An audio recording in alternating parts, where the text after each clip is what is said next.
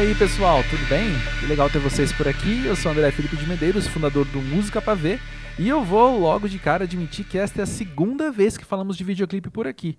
Mas também fazer o que, né? Esse assunto tá no DNA do que é o Música Pra Ver, um site que começou justamente para poder falar de música nos vídeos. E aí depois cresceu para ser o que é hoje, né?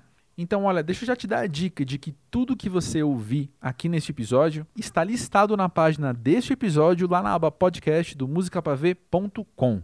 E cá estamos nós então debatendo clipes mais uma vez, mas falando das coisas do nosso jeito, lembrando que são pessoas fazendo música e vídeo e que toda essa produção reflete e impacta o mundo no momento em que elas saem.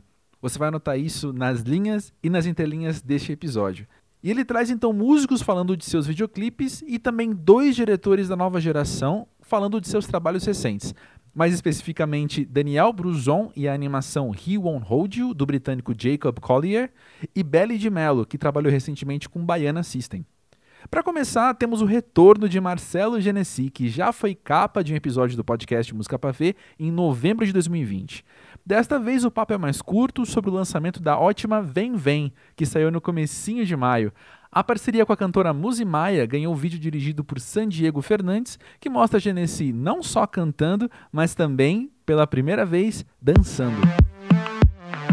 Marcelo Genesi, o papo da vez é sobre Vem Vem, um clipe, uma música que eu gosto muito particularmente, devo te dizer isso. E vem cá, eu queria perguntar para você, para começar, o que que ele comunica sobre uma nova fase sua, sobre uma nova faceta sua que está ali dançando em frente à câmera?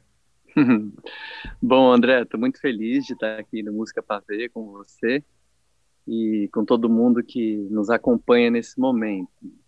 É uma, um privilégio poder acessar tanta gente por aqui também. É um prazerzão nosso. Bom, Vem, Vem, né? Esse título já é um tanto convidativo, né? Para o abrigo e material que a música gera e também para chegar aqui comigo e olhar para onde eu estou olhando. Eu, desde que mudei aqui para o Rio de Janeiro, tenho sido provocado né, por mais eroticidade, por mais sensualidade, por mais remeleixo, por mais dança. E, e aí uni uma memória ali do meu agreste pernambucano com o que acaba colidindo em mim aqui em relação à pista aqui no Rio de Janeiro, de outrora, né, por enquanto em pandemia também com o que já vem de São Paulo.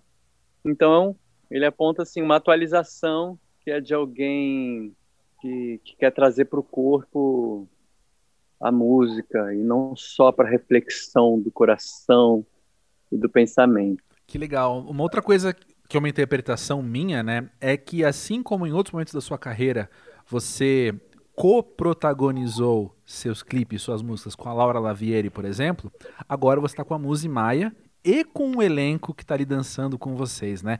Como é que foi para você estar acompanhado e estar tão bem acompanhado desse pessoal nesse clipe? É.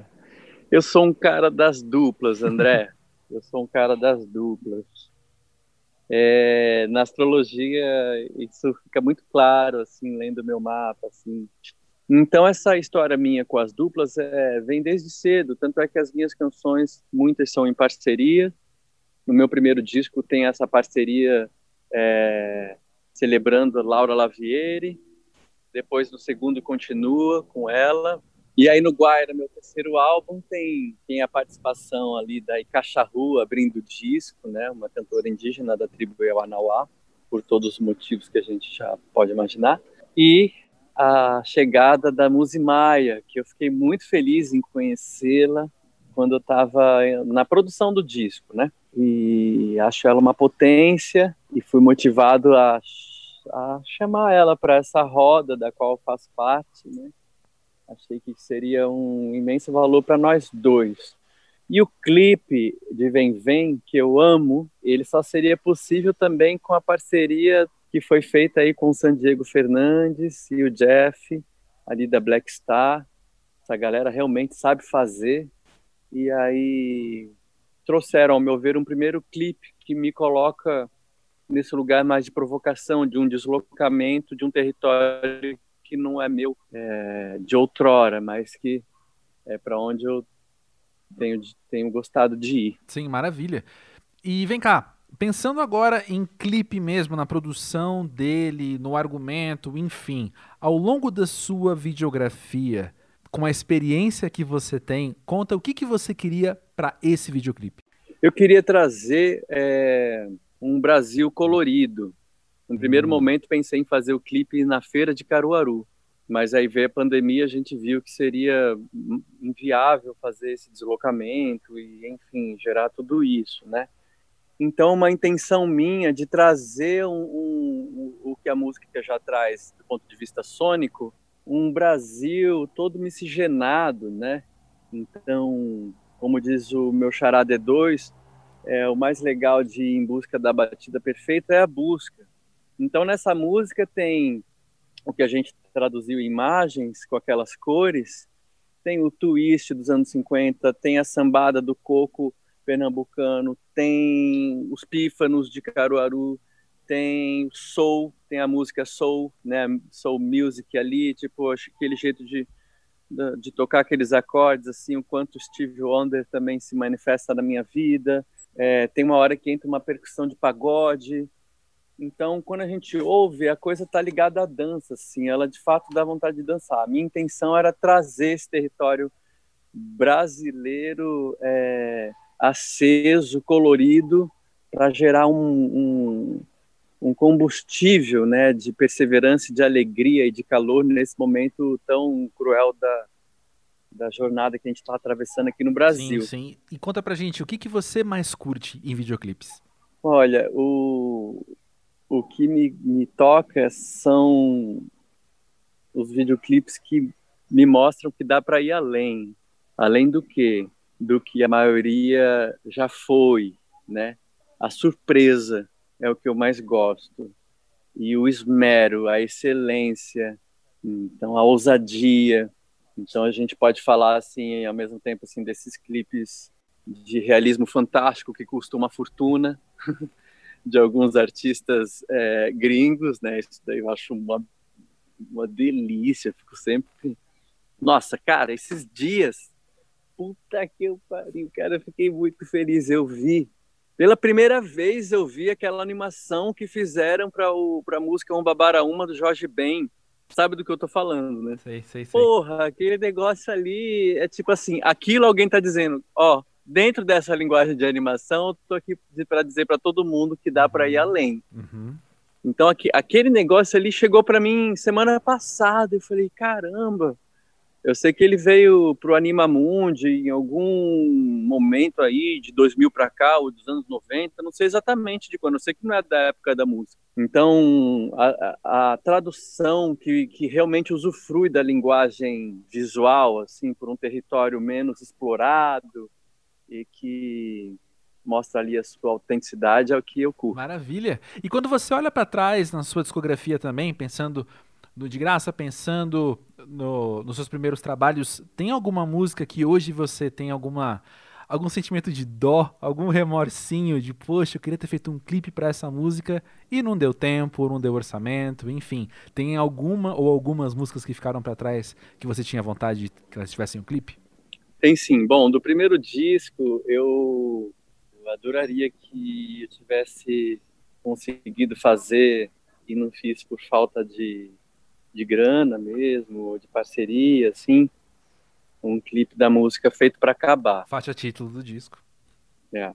No segundo disco, que é o de graça, eu também lamentei não ter feito o, o clipe da música que dá nome ao disco, de graça.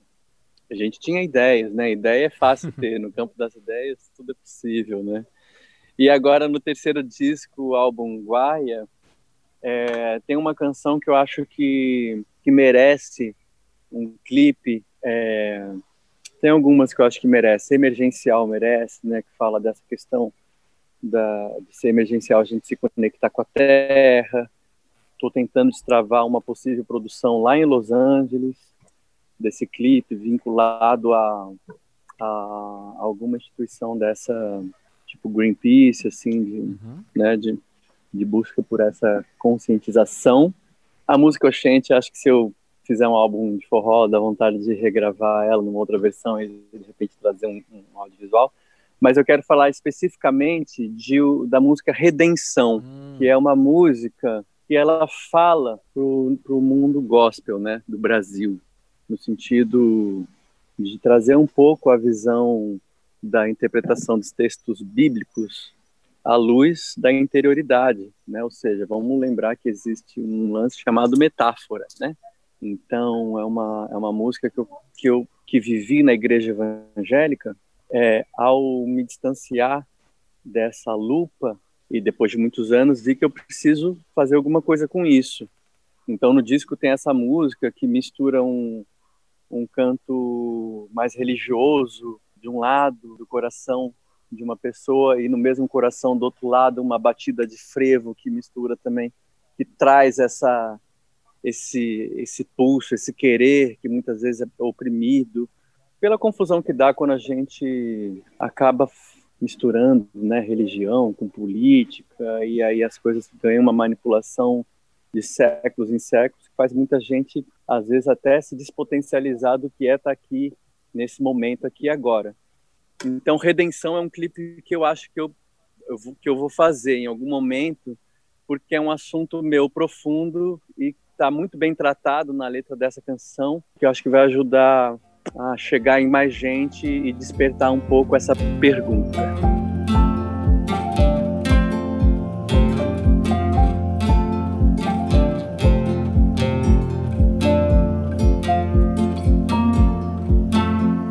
Lagoon, Rosa Neon, Melim e Hot Oreia são alguns dos artistas que já foram dirigidos por Belly de Mello nos clipes.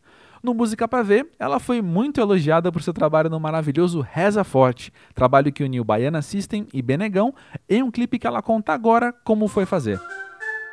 Belly, para começar a falar de Reza Forte, eu não consigo pensar em outra coisa a não ser ouvir a história dessa produção. Conta de onde ela surgiu. Reza Forte foi, foi um projeto muito especial desde o início, assim, porque não me restam dúvidas de que a gente estava realmente abençoado do início do processo até o final. Tudo começou quando eu estava tirando férias e eu tinha acabado de pisar na Bahia. Eu sou de Minas e eu tinha acabado de pisar na Bahia. Eu coloquei pé na Bahia e chegou o convite para poder fazer a direção do clipe. E era um clipe que até então a gente não tinha, né? Não, nada, não tinha locação, não tinha nada, não tinha roteiro, tudo viria a partir de mim. É, mas já tinha algumas pesquisas, o, o que o russo com o pessoal do Baiana tinha quando eles fizeram a, a letra de Reza Forte, né? E desde que eu escutei, eu senti uma coisa muito potente, assim, na, na, na música. É uma música que carrega muita energia ali, que carrega toda essa ancestralidade, se a gente está falando sobre muitas coisas. Foi uma troca muito legal com o pessoal do Baiana. É, e eu falei humildemente para o Russo, eu falei, Russo, eu sinto que eu preciso muito estudar para poder conseguir fazer esse roteiro, porque eu, estamos falando de coisas que não estão no meu local de fala, então eu preciso estudar, eu preciso, é, eu sinto que eu preciso ser como se fosse uma porta-voz, uma, uma ponte para a gente conseguir dialogar e dizer de fato as coisas que a gente precisa falar com a potência que a gente precisa falar. E nisso, o Russo começou a me mandar teses, eu li teses para ler várias coisas. Foi um, um, processo de pesquisa grande, assim, até chegar no roteiro de Reza Forte. E dentre essas pesquisas, é, eu lembro que eu ainda não tinha chegado no, no ponto que eu queria do roteiro. E foi exatamente às 5h55 da manhã quando eu comecei a chorar muito, assim. E foi quando me veio realmente, assim, veio é, já, eu já queria trazer uma criança como, como um personagem principal, né, para poder guiar a narrativa, mas de que forma que eu conectaria essa criança com a questão da ancestralidade e, ao mesmo tempo, com tantas questões que a gente conversa hoje, né, que a gente precisa falar hoje e sempre.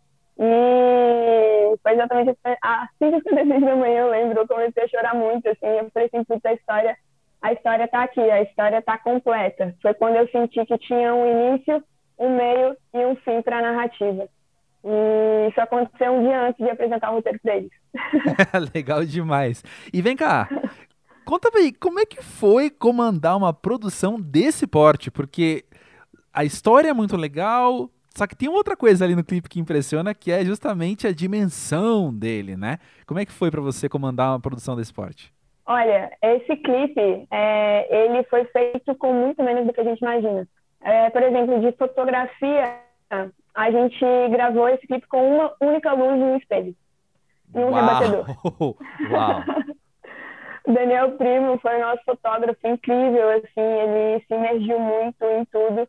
E quando a gente, a gente gravou na ilha de Taparica, né? É, a gente cruzou a Baía de Todos os Santos ali e foi realmente um encontro. Quando a gente foi a, a, a ilha, né, que fica um pouquinho depois de Salvador ali, a gente não tinha nenhuma locação, a gente não tinha nenhum personagem. Foi tudo uma descoberta mesmo. Eu fui muito aberta para poder conhecer e entender o que, que aquela terra tinha para oferecer para a gente. Assim. E foi realmente um processo de realmente estar aberto e conceder e receber, sabe? Então a gente foi encontrando as locações. O garoto, a criança, eu estava andando pela praia e um dia antes do, de gravar a cena, a gente não, não tinha ele ainda. Eu estava andando pela praia, eu bati o olho nele. Eu falei, meu Deus, tem que ser ele. O olhar dele ficou marcado na minha cabeça. E foi assim, foi uma sucessão de encontros. É, e todo mundo, a, a equipe estava super reduzida, né? Para a gente poder fazer, porque, bom, a gente já estava em pandemia, enfim. Então foi isso. É, em termos de, de grandiosidade, de, de equipamentos e etc., foi, foi realmente muito menos do que parece. É, mas, mas esses encontros realmente potencializaram muito a grandeza do clipe, e acabou ficando é, uma coisa que tocou todo mundo, assim, durante o set, todo, a, a gente chorava enquanto a gente estava gravando as cenas, foi um envolvimento muito grande de, das poucas pessoas que estavam ali, então foi uhum. isso, assim, foi um, uma coisa pequena que acabou virando grande, assim, o, o, o Fábio Lago, por exemplo, ele se prontificou, ele soube que a gente estava lá e ele falou assim, cara, eu vou de carro para ir, eu quero muito gravar aí. Então, assim, foi, foi realmente um presente, Reza Forte. E foi lindo como estar tá à frente, né, disso. Uhum, com certeza. E a grande porte também na questão de um elenco grande, de várias locações ali, de várias cenas diferentes, enfim. Então isso é tudo muito impressionante e ficou mais impressionante agora, com você falando do tamanho da estrutura da produção. E eu queria muito ouvir, como é que você enxerga esse lançamento acontecendo neste momento no país? Essencial e extremamente importante, necessário. Eu acredito que a gente precisa muito falar sobre tudo isso mais. Acho que a gente fala pouco sobre todas essas questões sociopolíticas ainda, o tanto que deveria ser falado. Acredito que o audiovisual, é, ele sempre teve um papel extremamente importante, né? mas eu acredito que a gente está num momento tão delicado do nosso, não só país, mas falando mundialmente mesmo, mas aqui no Brasil especialmente, é, eu acredito que quando a gente fala sobre as nossas raízes, sobre os indígenas, sobre a questão racial, sobre todos esses pontos que o nosso governo hoje ignora totalmente, né? Eu acredito que a gente que está ali na cultura, é, com o audiovisual, eu acho que a gente tem esse, esse dever, sabe, de compartilhar esse olhar, de fazer se ver mais, falar sobre mais, cada vez mais sempre mais, sempre mais. Para mim sempre vai ser pouco o quanto a gente falar, sabe? Eu acho que sempre vai poder falar mais, sempre isso. Uhum. Excelente, excelente. E vem cá, Beli, eu queria ouvir de você também, como é que você olha para sua videografia anterior ao Reza Forte e como é que você entende o que, o que você aprendeu com eles possibilitou você de fazer o Reza Forte? Eu acho que tudo é uma construção, né? Eu sou o tipo de pessoa que sempre dá muito valor a tudo que eu faço, eu dou muito valor, assim, tudo. Antes de, de virar diretora, eu fui videomaker durante sete, oito anos da minha vida. E eu sempre conto que tudo que eu gravava, eu fazia a melhor coisa que eu podia, sabe? Eu tentava entregar o melhor trabalho que eu podia. Eu me lembro de um dia que eu estava é sério, eu passei um dia inteiro gravando tijolos. Eu estava eu tava começando minha carreira como videomaker e eu passei um dia inteiro gravando tijolos. E eu, e eu me lembro de pensar, gente, como é que eu posso fazer esse trabalho, tornar um trabalho especial? E foi nesse dia que eu fiquei pensando que todo e qualquer desafio que eu teria pela frente, eu tentaria dar o meu melhor, porque eu sei que isso reverberaria de alguma forma. E de alguma forma contribuiria para somar ao meu olhar. E aí todos esses processos durante durante a, a minha carreira enquanto videomaker, até eu virar diretora, roteirista, enfim, eu acho que cada ponto contribuiu justamente para esse treinamento de olhar mesmo, é a gente entender como as coisas são, a nossa forma de ver e a nossa sensibilidade para poder passar todas essas coisas. Então, eu acredito que foi um, um, foram importantes por isso, pela sensibilidade, pela forma como eu enxergo o outro, vejo o outro e como eu consigo transmitir a forma que eu, que eu vejo esse outro. Assim, eu acho que é, que é isso, eu usaria essa palavra, sensibilidade. Adorei, muito bom.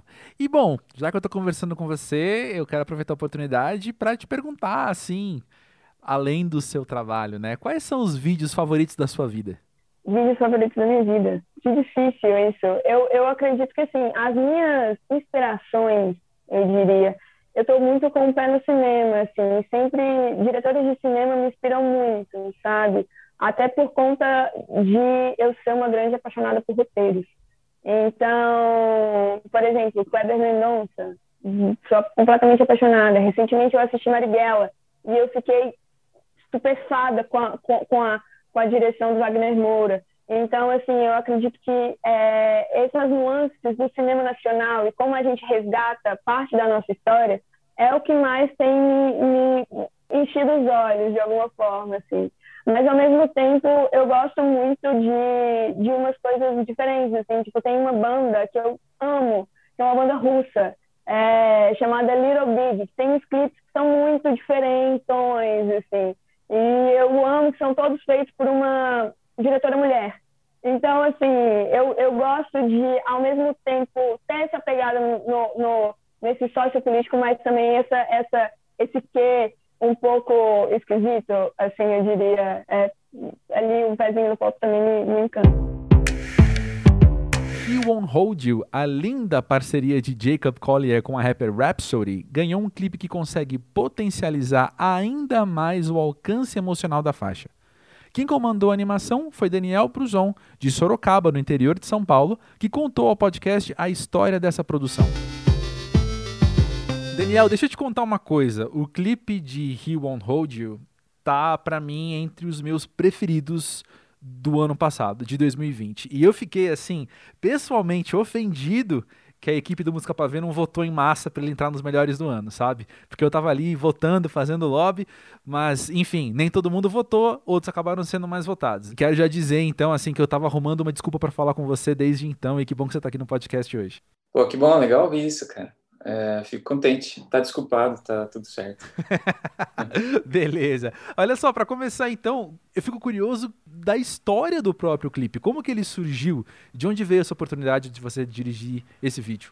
É, bom, eu recebi um convite é, através da, da produtora do Jacob. Ela me mandou um e-mail em abril, março, abril do ano passado, falando que eles tinham visto o meu trabalho na, na internet. Eu, eu acho que foi no Instagram ou no Vimeo eles viram alguma coisa. E aí o Jacob queria fazer alguma coisa comigo, e daí a gente eles viram tipo os estilos que eu trabalho e tal, o visual que eu, a minha pesquisa com animação e falaram que acharam que tinha a ver com a música dele e tal, e quiseram fazer alguma coisa assim. Começou assim, sem nem a gente saber que música que seria, sabe? Só saber Uau. que era novo e tal. Que legal. E quem que escolheu que seria essa música então? Foram eles, foi você, foi todo mundo junto? Foi um pouco foi o, o, o tempo que escolheu, na real. Uhum. Assim, o jeito que as coisas foram acontecendo. No começo era uma outra música, também do, do último disco dele, né, o Jesse Volume 3, uhum. e que daí era uma música que depois acabou até tendo um clipe que era é, live action filmado, né, uhum. mas que tinha uma ideia no começo que ia ser meio filmado e meio animado, tipo umas interações de animação por cima da filmagem.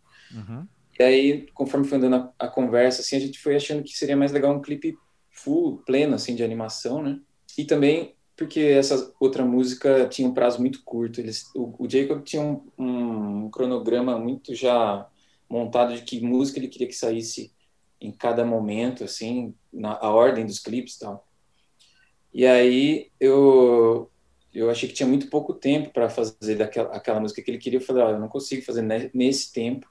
Uhum. E a gente já tinha também já estava andando com essa conversa de que, ah, talvez fosse mais legal a gente se dedicar a um clipe só de animação mesmo. E aí passamos por uma outra música, uma segunda, e aí a Rio on Road foi a terceira música. E ele acabou fazendo daí uma, uma inversão no cronograma dele, tipo, deixou a Rio on Road mais para frente, porque eu pedi mais prazo. E aí foi assim que a gente fechou nela. Para mim foi, foi a melhor decisão possível, porque é a minha música favorita do disco, acho que é a música mais legal Pô. dele, assim, de todos os discos, pá. E falei, pô, quero fazer essa. Mas preciso, preciso de 90 dias. Foi assim. É, bom, do lado de cá, 90 dias eu acho até, eu acho até pouco. Mas deixa eu te falar uma coisa, deixa eu te perguntar uma coisa. Como é que foi dar vida a essa música? Como é que foi ilustrar essa música? E eu já vou fazer uma interferência aí, que eu acho muito interessante, talvez o que eu mais goste no clipe inteiro, é o quanto ele é escuro. É o uso da escuridão, o uso do preto para contar essa história. Tá, é, isso estava desde o começo, essa, essa coisa dele ser bem é, baixo, assim, tipo, sem muita coisa acontecendo e com o uso mais delicado possível de luz e sombra, Sim. atmosferas e tal. Isso foi uma coisa que pintou de cara para mim, ouvindo a música já. Uhum. E daí, assim, a partir do momento que a gente decidiu a música e que o Jacob tinha falado que tinha interesse nesse estilo que eu já fazia, de ser meio pintado, 2D, assim, quadro a quadro, né? Uhum. Então a gente tinha esses dois parâmetros. E aí eu fiquei basicamente uma semana, um pouco mais talvez, ouvindo a música sem parar e rabiscando, assim, tentando achar momentos, é, imagens para cada trecho da música, assim. E então foi, foi um processo bem solto no começo, assim, um monte de desenhos aleatórios. Eu sabia que queria que tivesse personagens, queria que tivesse poucos personagens, queria que tivesse mais atmosfera do que ação propriamente dita, assim. E aí, a partir desses desenhos, eu tentei me colocar eles em ordem. E aí surgiu a ideia de não ser ele ele ter um salto de contraste, assim, né, de um, de um uhum. ambiente muito escuro para um ambiente muito claro, de um ambiente muito confinado para um muito amplo, saca? É, uhum. que era aquele salto da música na hora que a Rhapsody entra, né, com o flow dela montei um que a gente chama na animação de animatic, que foi só pegar esses meus esboços mesmo, colocar eles em ordem já na sequência da música. Aí a gente fez uma conversa, mostrei isso pro Jacob e aí começou. Daí assim ele curtiu já de cara e daí a estrutura narrativa, né, a ordem geral das coisas assim estava definida aí já. E daí foi lapidar, foi meio que achando o tom de cada momento, corrigindo detalhes, sabe? Foi muito muito rico nesse sentido também, porque o Jacob gostava muito de estar tá envolvido com isso, sabe? E aí todas as decisões assim do tipo, ah, o que, que ele está fazendo nessa cena? Tem uma cena, por exemplo, que ele o personagem está na frente do piano, daí ele está em pé na frente do piano no começo do clipe. E daí, ah, ele toca o piano ou não toca, saca? Tinha assim uhum. uma primeira ideia que era a minha primeira ideia era que ele ia fazer assim com a mão meio que se aproximar da tecla e não ia tocar. E daí a gente, numa dessas conversas, a gente falou, a gente achou que, puta, melhor ele nem tentar fazer isso, saca? Voltar para uma, simpli, uma simplicidade, assim e achando o tom e fazer da forma mais simples possível, assim, cada momento. Sim, excelente, que legal ouvir isso. É, é, eu acho muito interessante o contraste de uma simplicidade e do quanto também ele é detalhado e rico e enche os olhos, assim. O que tem tudo a ver com a música, que é o paralelo que eu ia fazer agora, né? Eu citei a tela preta, eu citei a escuridão, porque a tela preta é a ausência de elementos e a, a música tem momentos também com ausência de som. Ela é uma música que usa bastante o silêncio. Ao mesmo tempo que tem uns graves ali que preenchem todo o espaço, assim como a tela preta preenche toda a tela também, né? Então, eu acho esse meio termo ali que vocês conseguiram achar que vocês fizeram. Você falou no plural, mas eu sei que foi você, né, Daniel? É mérito seu, assim. Parabéns por ter atingido esse equilíbrio tão interessante mesmo. Agradeço, valeu. É legal você ter essa essa atenção ah, para assistir assim e conseguir ter essa percepção. Porque foi isso eu, é, um mergulho na música e aí eu tava com esses mesmos fones ouvindo ela em todos os detalhes e ouvindo num, dividindo em trechos e ouvindo os detalhes e também ouvindo o Jacob falar da música. Isso ah, foi uma sim. das primeiras coisas que eu quis ter assim como base também. Uhum. uma das primeiras as primeiras conversas nossas foram basicamente ele falando da música. Uhum e ele falando da participação da Rhapsody, por, por exemplo, uhum. como ele mandou a música para ela e ela mandou o flow inteiro já feito, tipo a letra da, do trecho dela é dela a não ser que eu esteja enganado, mas foi, eu lembro dele me falar isso, assim, que uhum. ele mandou a música sem o flow, e daí ela fez e mandou de volta. É, faz sentido, Tudo, né? o rapper costuma ser a pessoa que escreve os próprios versos, né? É, é, pois é. É imagino que é o, jeito que ela gostaria mesmo de estar tá participando, né? E daí cada um no seu no seu quarto, em cada um no seu isolamento, né? Ele em Londres, eu aqui em Sorocaba e ela é, nos Estados Unidos. E aí ele montou a música desse jeito também. Então, ouvir ele falar da música e ouvir ele falar de como ele montou, o que ele estava sentindo e todas essas coisas, tudo isso foi alimento para mim, assim, tudo isso foi alimento para as imagens. Sim, maravilha. E olha só, você chegou a esse projeto não sendo um novato nos videoclipes. Só no Música para Ver, a gente tem trabalhos seus com Rafael Castro, com a Clube América, seus conterrâneos, por exemplo, né? Eu queria te perguntar então, Daniel, o que, que, esses projetos diferentes te ensinam sobre videoclipes como um todo? O que, que, que pecinha que cada um te dá para você montar um quebra-cabeça que é a sua criatividade na hora de fazer um clipe? Cara, cada um é, acaba sendo bem diferente, né? É, eu gosto muito de fazer videoclipes mesmo. Eu trabalho com animação já, já há algum tempo, desenvolvo trabalho assim autoral.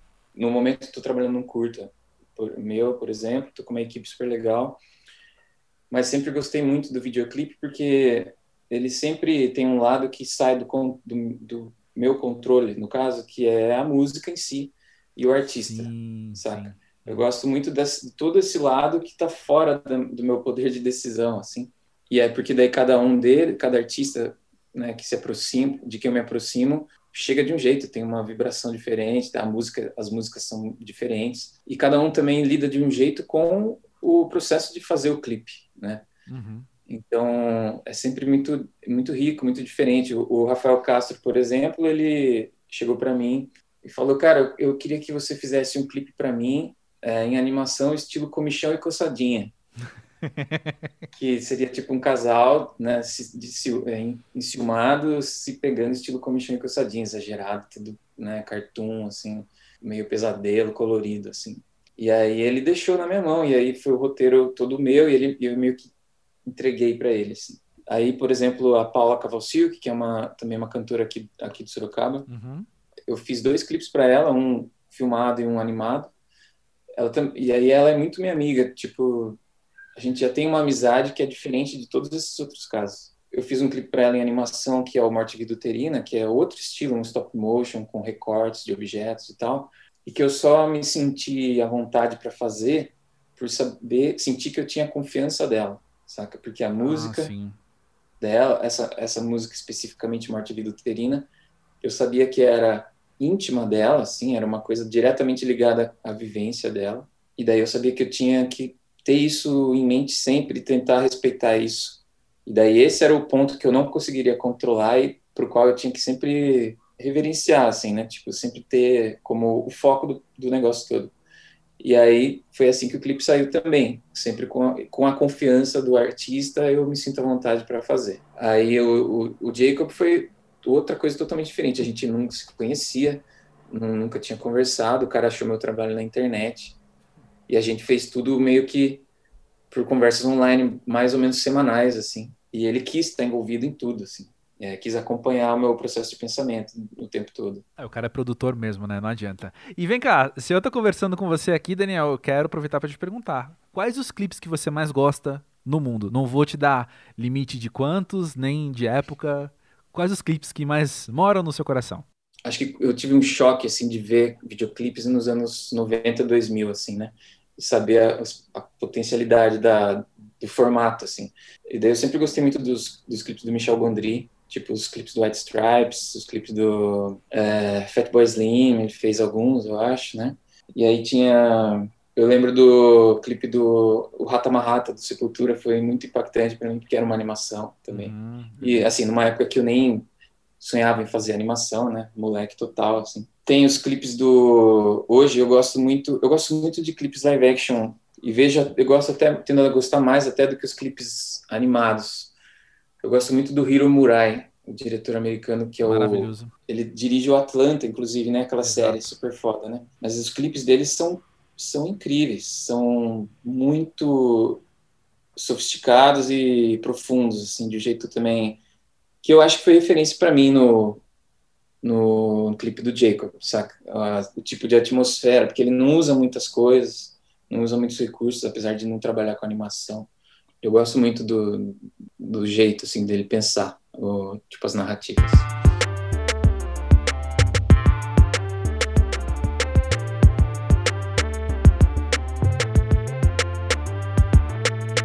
Paraense Liege apareceu pela primeira vez no Música Pavê em 2019, no lançamento exclusivo do vídeo Pro Mar, e desde então virou figurinha carimbada no site, entrando inclusive para a nossa seleção de músicos que queremos ouvir muito nesta nova década. Essa conversa aqui no podcast foi gravada poucos dias após o lançamento de seu belíssimo Deixa Ir, um clipe que anuncia a chegada de seu primeiro álbum, Ekdizi, que sairá em junho. Liege, é maravilhoso o seu clipe de Deixa Ir. Eu fiquei vendo, a primeira vez que eu vi assim, eu fiquei olhando com aquela, aquela fome de ver mais daquelas cenas, fome de ver mais daquelas imagens. E eu adoraria te perguntar, aproveitar que estou aqui conversando com você, conta como é que foi pensar essa produção. Então, André, foi um negócio assim bem maluco, porque eu acredito que eu estou num processo muito sincrônico de carreira, sabe? Deixa aí foi uma das últimas músicas que eu compus para o meu disco. E eu estava num momento muito conturbado, foi quando eu tinha acabado de fato de me mudar para São Paulo. E eu estava sentindo o peso da distância, de estar longe da minha família, de estar longe da minha terra, é, e ter passado por muitas situações complexas que eu acho que todo nortista, nordestino ou qualquer outra pessoa vindo de qualquer outra região pro país, do país, vindo para São Paulo, passa por esses conflitos, por esses sentimentos de solidão, de medo, de incertezas sobretudo no contexto pandêmico, né? E dentro desse processo de construção do disco, eu fiz esse processo de retomada para minha ancestralidade. Então, quando Deixa Ir veio, foi meio que um pedido de oração mesmo. Eu estava num momento de crise de ansiedade e eu comecei a fazer as minhas orações dentro do que eu acredito e Deixa Ir foi vindo, a letra de Deixa Ir. Quando ela estava pronta, eu senti que aquela era uma mensagem que eu estava recebendo das pessoas que vieram antes de mim, dessa família que eu estava sentindo tanta falta, sabe? E aí eu falei, cara, eu acho que esse clipe dessa música, quando ele vier, ele tem que vir representando isso. Ele tem que falar disso, né? Ele tem que falar desse processo de cura, que é um ritual vivo. A minha avó está viva, ela continua fazendo esses rituais. A minha mãe, as minhas tias, então eu falei, isso faz parte, acho que essa vai ser o fechamento, esse vai ser o fechamento de um ciclo para abrir o disco. Então eu vou lançar por último Deixa aí, eu vou construir esse clipe e eu chamei a Carol Taveira, que é uma diretora super jovem, é, lá de Belém do Pará.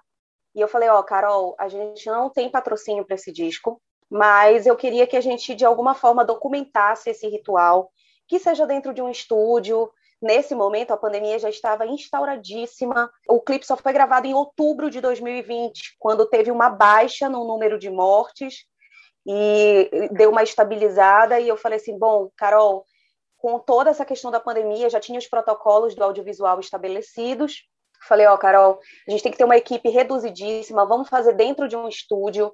A gente faz esse retrato de cura, faz a defumação, faz todo o processo de banhos dentro do estúdio. A gente pensa numa forma criativa de trazer essa ancestralidade e etc. E num, numa equipe reduzidíssima. Ela falou: Ó, oh, tá bom, mas deixa eu pensar, eu vou pensar, eu vou me organizar aqui e vou te dar uma proposta. Quando a Carol voltou, ela já voltou com um plano mirabolante. que era vamos juntar tua avó, tua mãe, tua filha e fazer de fato como elas faziam esse ritual. Eu falei, Carol, não tem condição, como é que a gente vai para Mosqueiro, com uma equipe reduzida? Então, André, eu assinei a produção inteira desse clipe. Uau! Eu fiz esse clipe todinho. Então, a produção executiva, a produção dos corres de pegar material, justamente para a gente não ter equipe, é, é, para a gente não expor as pessoas mais do que a gente já, já iria se expor ali quando a gente decidiu ir para a ilha e falar, não, vamos fazer num lugar aberto, nada de estúdio, que o risco é menor ainda, a gente vai para o meio da floresta, onde a gente vai ter uma segurança maior ainda. Então a gente foi para dentro da floresta, de fato. Pegamos a minha avó, porque a minha avó mora na ilha até hoje, né? Minha família mora ainda lá. E aí a gente documentou e foi algo tão emocionante, eu não me arrependo de nada, porque hoje a minha avó, eu sinto assim, a gente filmou a reação dela vendo o clipe, e ela só me agradecia, por eu ter lembrado, por eu ter resgatado, por eu ter trazido isso de volta, as minhas tias, a minha família. Então foi uma grande ode à minha família, foi uma grande celebração a tudo isso.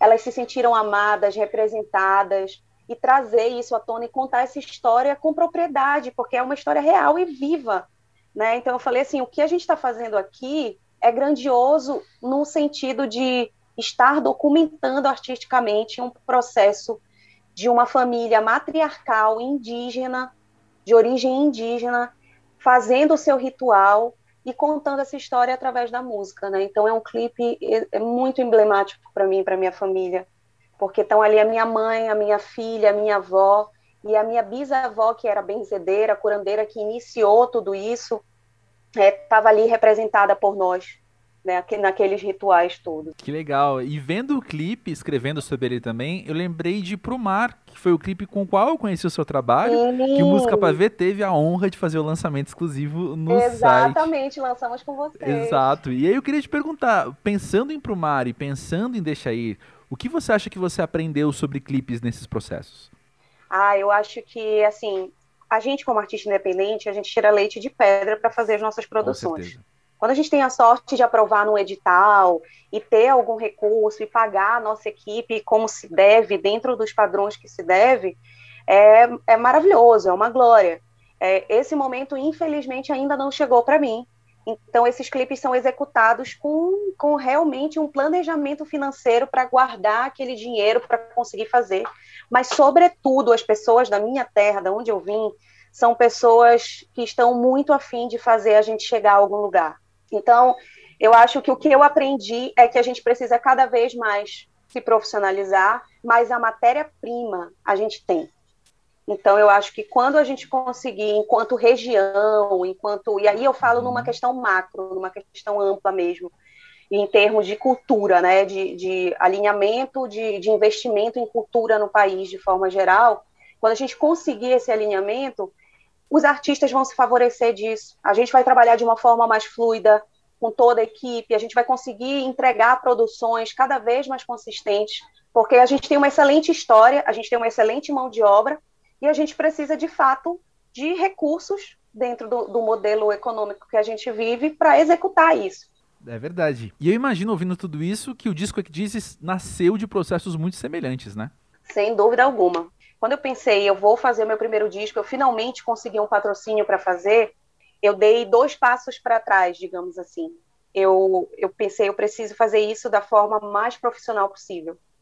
Eu preciso entender tecnicamente qual, quais serão os meios eficazes de eu não fazer um trabalho muito legal, dar tudo de mim nesse trabalho e esse trabalho não chegar às pessoas da forma correta. Então, eu fui atrás de uma consultoria de marca pessoal, e aí a gente se conectou, foi uma conexão muito legal. Eu acabei fechando essa consultoria com elas e fiz uma imersão em Porto Alegre de alguns dias. E o que foi legal nessa imersão, que eu nunca imaginei que isso existisse, é essa questão da humanização mesmo. Elas fizeram uma dinâmica de resgatar a essência e se, e se conectar com a ancestralidade. E no momento que essa consultoria aconteceu, foi em 2018, no momento da dinâmica, no resultado, eu não me conectei com ninguém do meu passado. Eu só conseguia me conectar com a minha filha, que vinha depois de mim. E aquilo foi muito emblemático. Ali foi a virada de chave para tudo, assim. A partir dali, elas falaram: olha, Ege, a nossa conclusão é que tu tens uma riqueza de história enorme, muita coisa para contar. É, a tua história está viva, tu está vivendo agora, essa história está aqui, está presente, e tu está desconectada disso. Eu acho que tu tens que voltar e pensar em como tu vais, de uma forma inteligente, ser essa artista contemporânea que traz um, uma dinâmica contemporânea de som, elementos de sintetizadores, é, sonoridades eletrônicas, sem perder jamais a tua conexão com a tua ancestralidade, com o teu sotaque, porque é isso que faz tu seres um produto bacana, uma pessoa que, que conecta verdadeiramente com as pessoas. E eu voltei, de fato, mecanicamente. Eu comecei a conversar com a minha família, a perguntar, mas como era a tua infância? Como era que tu brincavas? O que que tu fazias? Sabe? Então eu passava horas conversando com a minha mãe para ouvir. Mãe, mas como era? Tu moravas aonde? E o que que tu fazias? E, e como é que a tua mãe Nossa. ganhava dinheiro? E como é que as coisas aconteciam? E aí, a, aí o meu avô, que é bem ranzinza, assim, E aí eu falei, mãe, será que ele vai me contar? Se eu falar, ah, para ti ele vai contar, com certeza. A minha mãe não sabia a origem do pai dela. Então, assim, a minha mãe não sabia que o pai dela era filho de nordestino que tinha vindo como retirante para o norte do país para trabalhar para as grandes indústrias Nossa. e foi explorado, foi escravizado. Meu avô não tem documentos, meu avô não tem fotografias. Uhum. Então, assim, o meu avô olha para mim e fala: a minha única lembrança da minha mãe és tu porque das minhas netas e filhas, você é a única pessoa que parece com a minha mãe. Então eu olho para você, eu vejo a minha mãe. E eu não sei quem é minha avó. Eu não tenho, eu, minha bisavó, eu não tenho registros dela. Sabe? Então tudo isso foi um processo, ao mesmo tempo que bonito de conectar, foi um processo doloroso. Meu avô se emocionou muito contando a história dele. A minha avó se emocionou muito. A minha própria mãe se emocionou muito. Então, esse processo de resgate, ao mesmo tempo que ele é muito muito bonito e que ele une a gente, que ele resgata de fato algumas coisas, sentimentos, ele é um processo doloroso. E foi muito doloroso para mim. De, poxa, só agora aos 30 e poucos anos eu tô conseguindo entender a minha história, saber de onde. Olha a potência disso, uhum. sabe? E eu falei, cara, eu nunca mais vou ser a mesma pessoa. Nunca mais. Eu nunca mais vou duvidar, eu nunca mais vou. Eu vou olhar para trás, eu vou olhar para essas mulheres, eu vou olhar para esse homem, eu vou olhar para essa história e eu vou saber que eu tenho uma potência muito grande. Isso sou eu. E a gente perdeu isso, né, André? Eu duvido muito que a nossa geração tenha o hábito de perguntar, simplesmente perguntar para os nossos pais, para os nossos avós, o que, que tu fazia na tua infância? Mas como era as coisas mais básicas, mais bobas, a gente não tem, a gente não é acostumado a fazer isso. A gente só olha para frente, para a tecnologia, para o que está vindo, como vai ser o futuro. Olhar para trás é fazer um caminho inverso hoje, né? E o disco é exatamente a síntese disso. Eu escolhi deixar ir para preceder o disco, porque ela é uma síntese do que originou esse disco. Então, foi o meu caminho de volta, foi a minha reconexão com a minha ancestralidade e a, e a sabedoria, não só minha, mas de toda a uhum. equipe que participou do disco, do produtor, da galera que fez a gestão do projeto da Natura, das assessoras de imprensa, de sacar que a Liege tem que estar presente nesse disco como ela é. A gente não pode desenhar, criar uma Liege que não existe, mas é uma Liege que entende de onde veio e sabe para onde ela vai e onde ela está. Então, ela é contemporânea, ela é pop, ela vai cantar R&B, mas a gente vai sempre marcar isso com... A gente vai ter marcadores para isso. A Liege veio da Amazônia, a Liege tem uma história assim, a Liege tem esse sotaque, é, a influência dos tambores africanos, dos tambores indígenas, dos elementos percussivos indígenas. Então, a gente vai trazer isso sempre de alguma forma dentro dessas músicas. E quando a equipe está alinhada, o resultado não tem como ser diferente. Então, eu digo assim, sem, sem presunção nenhuma, estou falando muito pessoalmente, eu acho que é um disco coerente com tudo isso que a gente é, planejou desde o início, sabe, André? Então, eu estou muito feliz, porque eu ouço o disco e eu falo, cara, sou eu, é o que eu quero dizer. É, eu cresci muito artisticamente, eu cresci muito vocalmente, eu fui estudar, eu me dediquei, então são anos, anos para que esse momento chegasse. Então, tudo que eu desejo com esse disco é que as pessoas consigam sentir essa verdade, sinceramente te falando assim, porque é um processo artístico construído, pensado, mas muito verdadeiro, sabe? Então eu acho assim que é, é uma etapa de vida que se cumpre, é o primeiro e espero de muitos outros discos que virão. E estar tá lançando isso no meio de uma pandemia também é muito emblemático para mim. É muito emblemático você lançar para o mundo um projeto que fala de outras coisas, que fala de, de conectar realmente com a sua verdade, que eu acho que isso é muito potente. Porque a gente vai embora, tudo fica, né? O que vai com a gente e o que a gente deixa são os ensinamentos, são as trocas, os afetos. E é isso que esse disco traz. Eu acho que eu relato muita coisa disso nesse disco. Eu abro o disco lançando Deixa Ir e finalizo o disco com uma faixa que se chama Legado.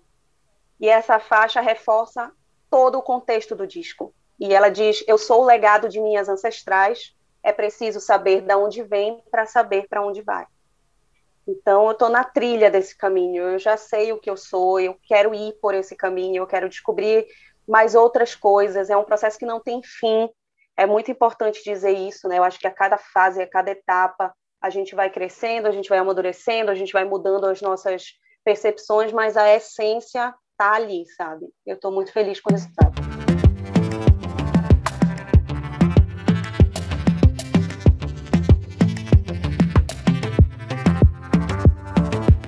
Pavezeiro William Nunes trocou mensagens de WhatsApp com a sempre maravilhosa MC Tá, que nos ofereceu um mergulho na trilogia Renascente, que compila os vídeos de Onda, Oceano e Despedida. Uma conversa que deve agradar em cheio os fãs da cantora de São Paulo. E, eu confesso, esse grupo inclui a equipe do Música Pavê. Oi, MC Tá, tudo bem? Que alegria ter você aqui com a gente no podcast do Pavê. Hoje a gente está falando sobre videoclipes, é o nosso segundo episódio sobre videoclipes. E eu queria começar com você, voltando lá para 2014, quando você lançou Olha Quem Chegou, seu primeiro clipe. E esse primeiro trabalho audiovisual geralmente é muito importante para apresentar a imagem do artista ao público, né? Como foi para você se colocar à frente da câmera e deixar que os fãs te conhecessem? Oi, primeiro quero agradecer, estou muito feliz com o convite de poder ter esse espaço, essa abertura para falar um pouco das minhas coisas. É, quando eu lancei Olha Quem Chegou, foi justamente o momento em que eu voltei a cantar, né? Então tinha muito dessa insegurança, tanto é, de entender o que seria musicalmente falando, né? De letra, de produção musical, quanto esteticamente até. Eu usei de, de artefatos, de coisas que eu gostava, mas ainda tinha essa insegurança e essa novidade de, de aparecer em frente às câmeras, né? É, eu vim de uma época do funk que a gente não, não tinha essa coisa forte do audiovisual. Com a ostentação, com o funk ostentação, isso se intensificou. E então eu peguei esse embalo quando eu voltei a, a cantar. Então para mim te, tinha teve essa coisa de ser regada muito insegurança, assim. É, mas foi bom, foi, foi, um, foi um teste que eu fiz e a partir de, dali eu pude aprender a me entender também. É, falando de imagem, né? De, do que, que ângulo que é melhor, de que jeito que é melhor fazer. Aí, por exemplo, uma das coisas que eu percebi é que eu não funciono com se alguém me bota pressão. Olha, sem pressão, né? Porque senão aí já fica difícil. Mas eu acho muito interessante você falar dessa insegurança no começo, porque se a gente olhar para agora, é, eu nem imaginaria, por exemplo. Para o álbum Rito de Passar, você trouxe uma série de clipes, né? E eu queria que você comentasse um pouco disso, da parceria que você fez com o Rodrigo Carvalho, que dirigiu todos esses vídeos, e da concepção desse projeto. Como foi trazer uma unidade nos clipes e mesmo assim deixar que cada um tivesse a sua cara própria? Bom, eu acho que a insegurança faz parte, né? Acho que todo mundo sente, todo mundo tem, tem medo. É, o que a gente tem que fazer é tentar lidar com esses sentimentos que vão sempre estar dentro da gente, mas não, a gente não pode permitir que isso pare a nossa criatividade, né? E eu acho que no meu trabalho eu sei acolher muito bem essas, é, esses incômodos, né? O que para alguns são incômodos. Você sente medo, sente insegurança, às vezes a baixa estima, tristeza. Eu acho que é um trabalho de teste e de acolhimento dessas coisas, de assumir que elas existem e tentar entender o que dá para ser feito a partir disso. Sobre o Rodrigo de Carvalho, eu conheci ele um pouco antes de lançar o álbum, né? Então ele entra na minha vida a partir do clipe de Rito de Passar. E eu costumo dizer que em time que tá ganhando a gente não mexe. Então, tanto ele quanto o Vitor Nunes, que já é meu diretor de arte há muito tempo, desde os primeiros trabalhos, é... eu entendo eles como uma parte, como membros da MCTA. Eu entendo a MCTA como um corpo, assim, e como se eles fizessem parte desse corpo. A MCTA precisa dessas pessoas para dar movimento. Então, quando eu encontrei o Rodrigo de Carvalho, eu entendi que ele era a chave que faltava para cuidar dessa parte de direção audiovisual, né? Porque ele me ouve muito, a gente conversa muito, a gente troca muito. É, e aí, desse jeito, eu posso ficar confortável para botar minhas ideias para fora também. É, porque a gente fica sempre se botando para baixo, né? De que a gente não entende de direção, que a gente não entende de roteiro, não entende de clipe.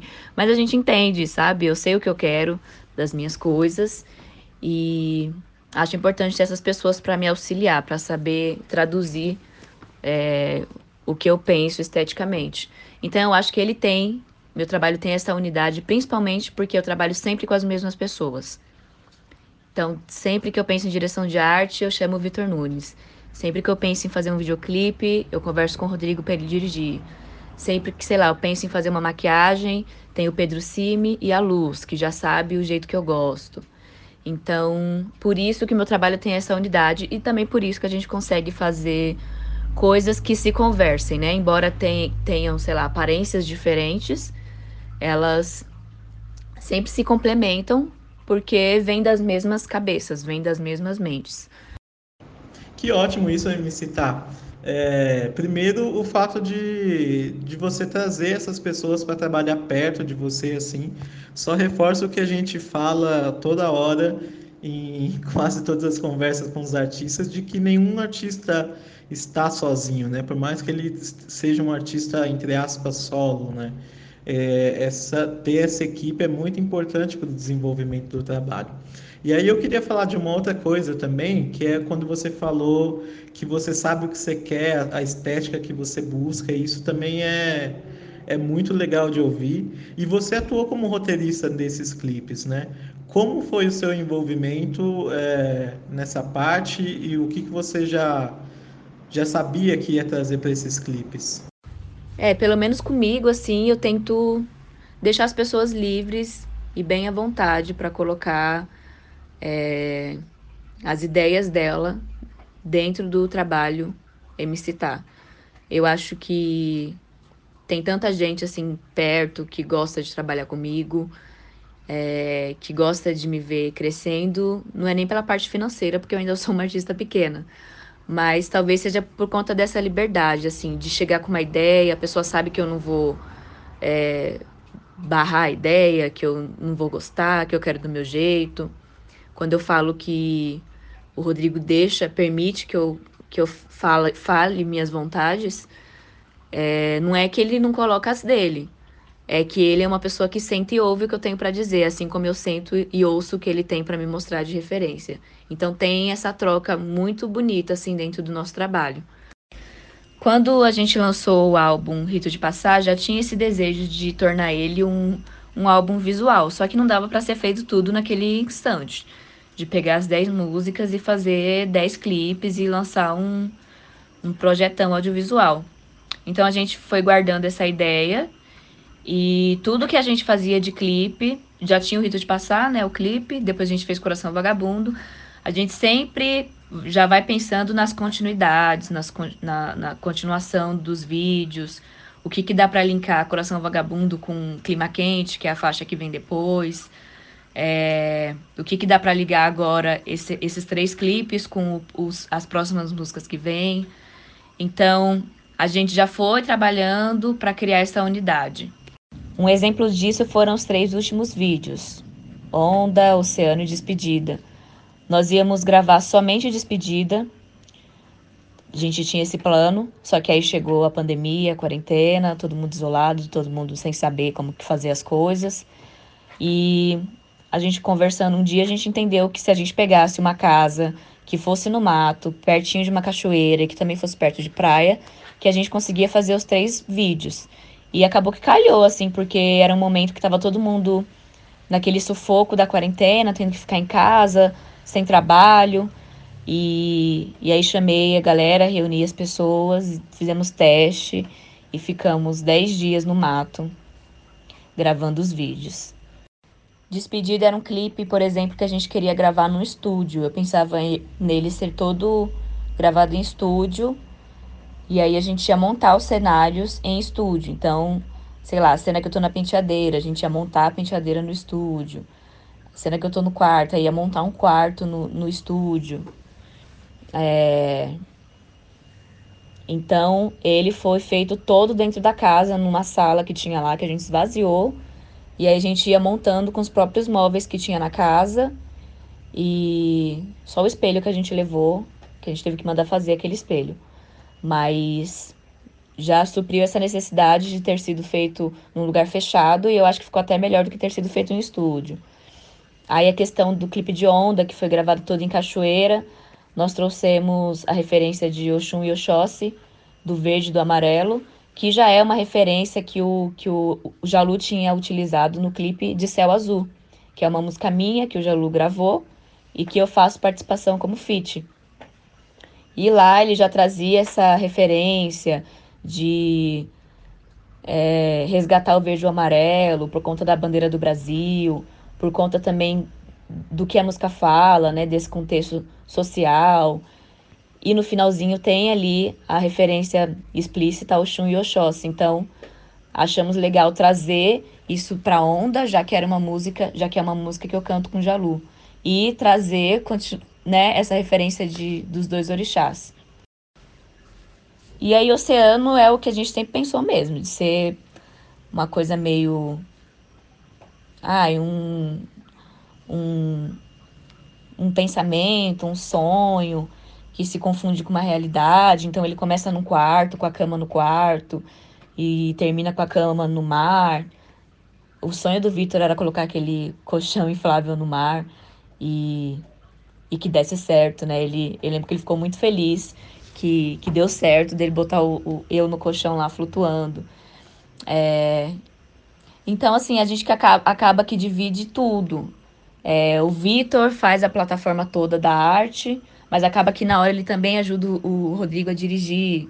Aí o Rodrigo também, às vezes, já dá um pitaco na arte também. É, roteiro, antes a gente tinha essa preocupação de dividir quem escreveu o roteiro, mas a gente entendeu que toda vez que a gente conversa, a gente já tem um roteiro e é isso, bota o nome dos três lá. O roteiro de onda, por exemplo, na casa, quando a gente estava na casa, que a gente fechou, porque a gente entendeu que ia ter que mudar tudo que a gente tinha pensado. A gente sentou numa noite, um foi falando, outro foi escrevendo, aí outro complementando a ideia. Então a gente trabalha muito em conjunto mesmo.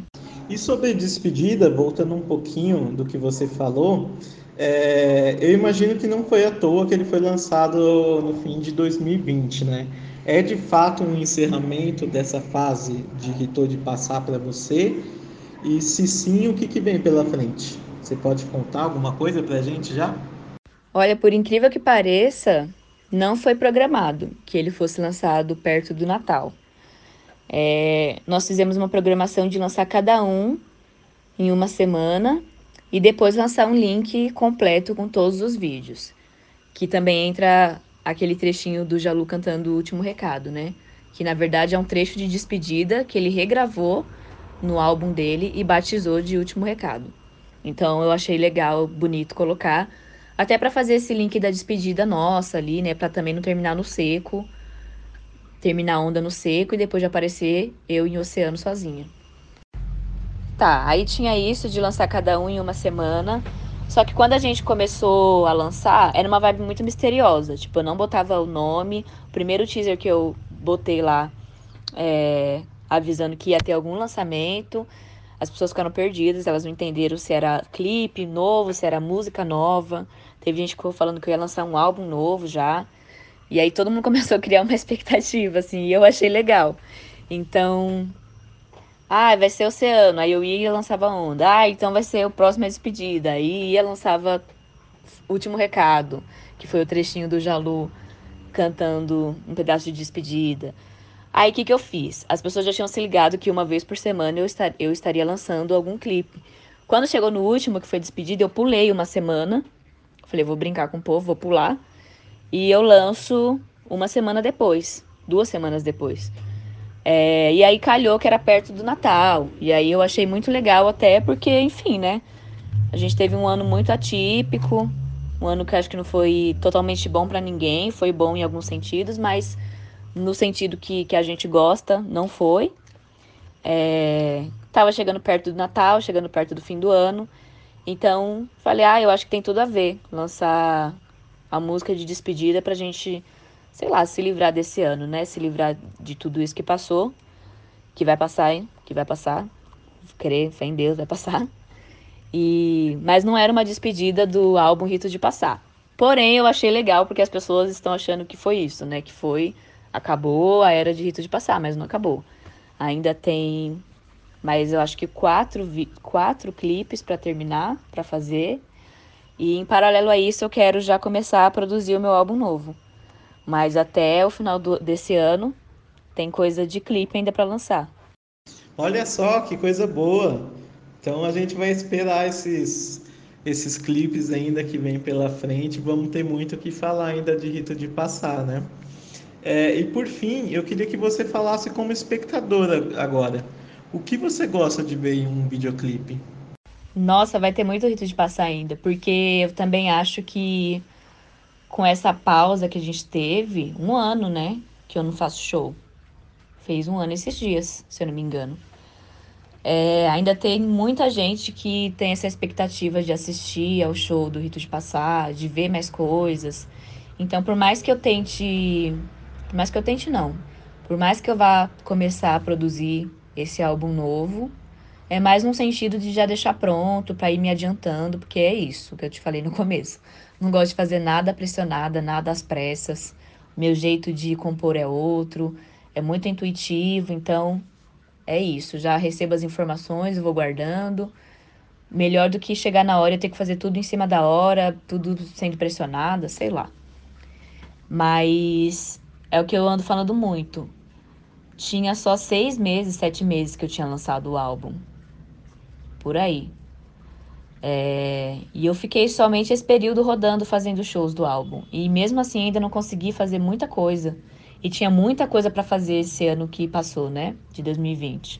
Então, eu acho que mesmo quando terminar essa coisa da, da pandemia, e por mais que já tenha feito um ano que, que as coisas estão paradas, que ainda vai ter muito vídeo de passar. O pessoal ainda vai querer escutar bastante, ver show.